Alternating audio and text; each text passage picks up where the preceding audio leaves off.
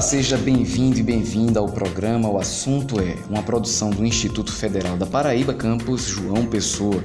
Eu sou o Tiago Zaidan e hoje nós vamos conversar sobre hortas urbanas. E para falar conosco sobre esse tema, eu recebo aqui a professora Keliana Dantas, que é professora de Química aqui do campus João Pessoa do IFPB. Olá, obrigada pelo convite. E recebo também o professor Ismael Araújo, que é professor de Geografia aqui do IFPB Campus João Pessoa. Bom estar com vocês, Aidan, e com seus ouvintes. Então vamos começar aqui por uma pergunta que vai interessar muito é, os donos e donas de casa, especialmente nesse contexto, em contextos de, de crise. É, você tendo uma pequena horta em casa, você consegue produzir o suficiente para se tornar, digamos assim, menos dependente do supermercado? Você consegue abrir mão do supermercado com uma pequena horta em casa urbana? É, quem gosta de hortaliças é, pode conseguir sim diminuir dependendo, a, a, é, vai diminuir a necessidade do supermercado dependendo do tamanho da sua janela, da sua varanda, dependendo do tamanho do seu quintal. Né? Hoje em dia existe até é, o conceito de quintal produtivo, né? porque você pode morar tranquilamente numa zona urbana né? e, e no seu quintal, ao invés de ser um espaço simplesmente vazio ou apenas com lixo, você reorganizá-lo, reestruturá-lo para ser produtivo tanto no chão como nas paredes. Então, é, você pode, sem problema nenhum, produzir o suficiente para você e para sua família é, com relação à alface, à couve, a um tipo específico de tomate, que é o tomate cereja, né, que ele é mais fácil de produzir, tá? E assim você ir conseguindo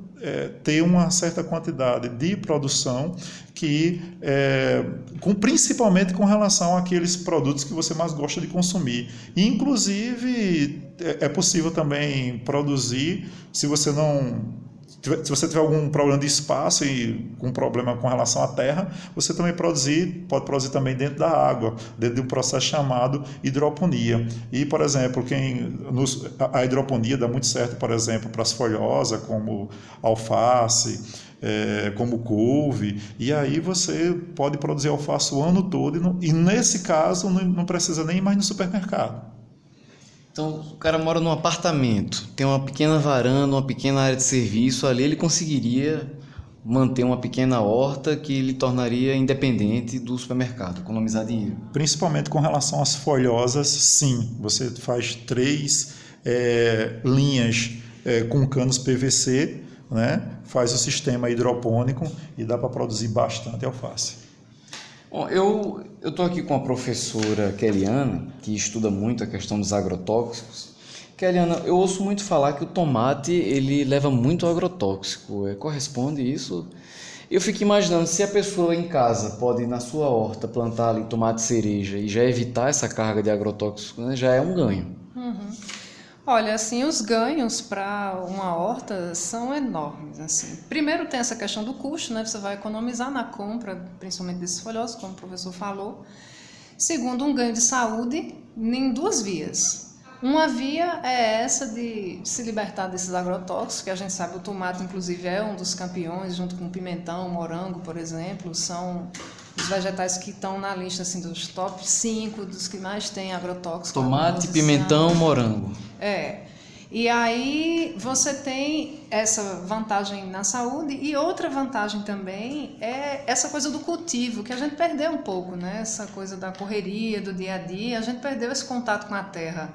E a gente delegou isso para quem está lá no campo fazer. Então, ele que produz a minha comida. Então, quando você produz a comida, e já saíram estudos recentes, inclusive, de combate à depressão, por exemplo. Pessoas que começaram a trabalhar com a terra e tiveram melhores em quadros de depressão, por exemplo. Então, assim, os ganhos são infinitos. E aí, como vocês bem destacaram, é importante salientar que a gente não precisa hoje ter um quintal muito grande para fazer isso, né? Em casa, num apartamento, com uma varandinha, uma área de serviço legal, a gente já consegue fazer muita coisa. Hoje em dia, as hortas elas estão passando também dos muros de casa, das casas e dos apartamentos. Tem surgido as chamadas é, ecopraças, a gente tem um exemplo de uma ecopraça no Bessa, onde foi feita uma horta no meio da praça, e aí os vizinhos vão lá, dialogam, fazem chás com aquele, é, com as ervas medicinais, sentam para conversar nos finais de tarde, aí um, uma pessoa vai e leva alguma coisa, outra pessoa leva outra. Inclusive é interessante até a gente apontar esses espaços aqui em João Pessoa, né? Porque além desse espaço lá no Bessa, tem um espaço nos bancários também. Ali naquela região das três ruas, os vizinhos começaram a fazer isso, se organizaram, tem um terreno baldio lá, eles olharam assim, e aí, vamos plantar. E começaram a plantar. E aí, sem essa perspectiva também do individual, dizer eu estou cuidando do meu e aqui o que eu estou cultivando é para mim, lá está aberto, inclusive quem ouvir esse programa quiser passar lá e pegar o que tiver, não existe isso, não. Inclusive, o Horto Municipal também está lá nos bancários e está aberto também para as pessoas. Apesar de ser um, um espaço já murado, mas você vê a indicação no muro e pode chegar lá e o que tiver disponível, com certeza vão compartilhar. Se você quiser também doar o seu tempo para ajudar a cultivar outras culturas, eles também estão abertos. Vocês estão citando aqui para mim, para a gente, para os ouvintes, é, experiências que, que, estão ocorrendo aqui em alguns bairros de João Pessoa. Né? Bancários, que fica na Zona Sul, é, o Bessa, que fica na Zona Norte.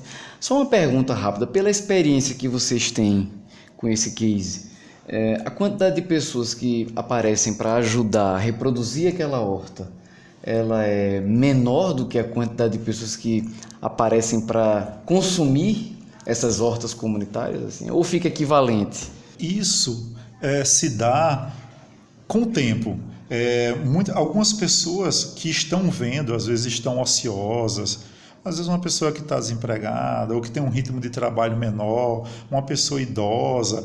Eu já vi casos até de, de pessoas se recuperando de drogas, né, que é, começam a ver uma horta sendo montada e tem aquela curiosidade, aí se aproxima, fica por ali, no início não entende de nada e começa a perguntar e daqui a pouco começa a participar, né? Então é, é possível sim a gente ver as pessoas se aglomerando, as pessoas se chegando, é, mas isso está dentro de um processo de mudança cultural. As pessoas elas estão é, muito acostumadas a estarem sós em suas casas, com seus notebooks, com suas TVs, com seus smartphones e todas essas pessoas que resolvem criar é, um espaço é, produtivo que tenha o intuito apenas ou de produzir ou também de é, socializar né, ser um espaço que as pessoas sentem para dialogar, para conversar,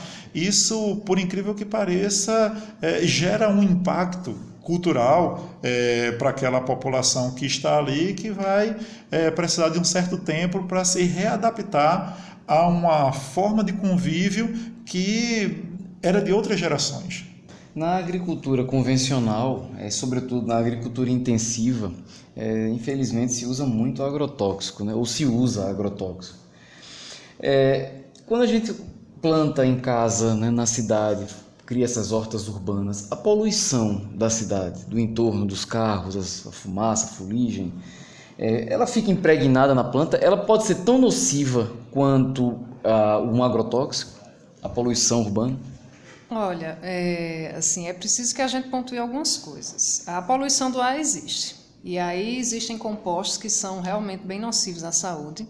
Mas quando a gente fala de uma planta, o que é que ela precisa? Elas pegam esse CO2 que está na atmosfera e liberam oxigênio durante o dia. A gente faz o contrário na nossa respiração. A gente pega esse oxigênio, inspira e expira, né, joga para fora o CO2. E isso acontece também com a queima de um combustível fóssil no carro, por exemplo. Né? A queima dessa gasolina, do álcool, enfim, vai liberar CO2. Isso é como é o pacote que a planta precisa comer. Ela precisa de água, CO2 e luz solar, basicamente, além dos nutrientes que estão na, na terra. Então, esse CO2 que é muito nocivo se for em quantidades muito elevadas, para as plantas não vai fazer muita diferença, elas não vão morrer com excesso de CO2. Agora, obviamente, a gente tem que pensar também que outras substâncias que são liberadas né, pela atividade industrial também podem ficar é, grudadas na superfície desses vegetais. E aí isso seria um problema. Só que não causa um dano tão expressivo, até hoje pelo menos a gente não sabe de nenhum efeito tão danoso quanto, por exemplo, o uso de agrotóxico, que realmente já existe comprovação de é, causar câncer, é um dos principais, né? mas causa demência também, causa problemas no sistema nervoso. Então, assim, se você tem esse medo, não quer fazer essa horta com medo da poluição, pode ficar tranquilo, que assim, o mínimo que você vai conseguir com isso não vai lhe trazer nenhum dano não à saúde. É, o normal é que depois que você está com a horta e está montando a horta, é normal surgirem algum, algumas, alguns insetos que a gente vai chamar de pragas, né? insetos, fungos, que a gente só chama de praga quando aqueles animais ou aqueles fungos, eles estão causando danos àquilo que você está produzindo. Quando a produção é muito pequena né, e de repente aparecem umas manchinhas, uns, umas bolinhas pequenininhas brancas é, ao longo da sua planta, rapidamente sua planta vai começar a ficar murchinha, vai ficar feia. Aquilo ali Algumas pessoas pensam que é fungo, mas é um inseto chamado cochonilha. Né? Então ele suga é, a seiva da planta, se reveste daquilo tá? e fica sugando sua planta até levá-la à morte. Aí você vai resolver de uma forma bem simples com relação à cochonilha. Você vai pegar um detergentezinho, tá? colocar na, na, numa buchinha, tipo buchinha de, de, de, lavar prato, e vai passar suavemente na planta, onde tiver um detergentezinho neutro, né? você vai passando e vai retirando a cochonilha. Né? Quantas vezes for necessário, porque ela vai voltar, ela vai insistir, você vai limpando e com isso a planta vai continuar é, saudável. Se você quiser é, usar, se você quiser evitar estar tá trabalhando tanto limpando a planta, você pode fazer uma calda de fumo de rolo, que é um inseticida natural que vai ter um efeito de 24 horas sobre a planta e o cheiro forte é, é, acaba sendo um cheiro forte para a cochonilha e ela não vai mais voltar é, na sua planta. Vão aparecendo também outros tipos de é, doenças nas plantas que podem ser combatidas, mas isso as pessoas também vão aprendendo a lidar naturalmente, porque vão dialogando com pessoas, vão tirando dúvidas na internet, né? e aí a pessoa vai avançando nesses conhecimentos com relação ao meio ambiente que nunca se findam, né? Quanto mais a gente vai vivendo experiências, mais a gente vai aprendendo.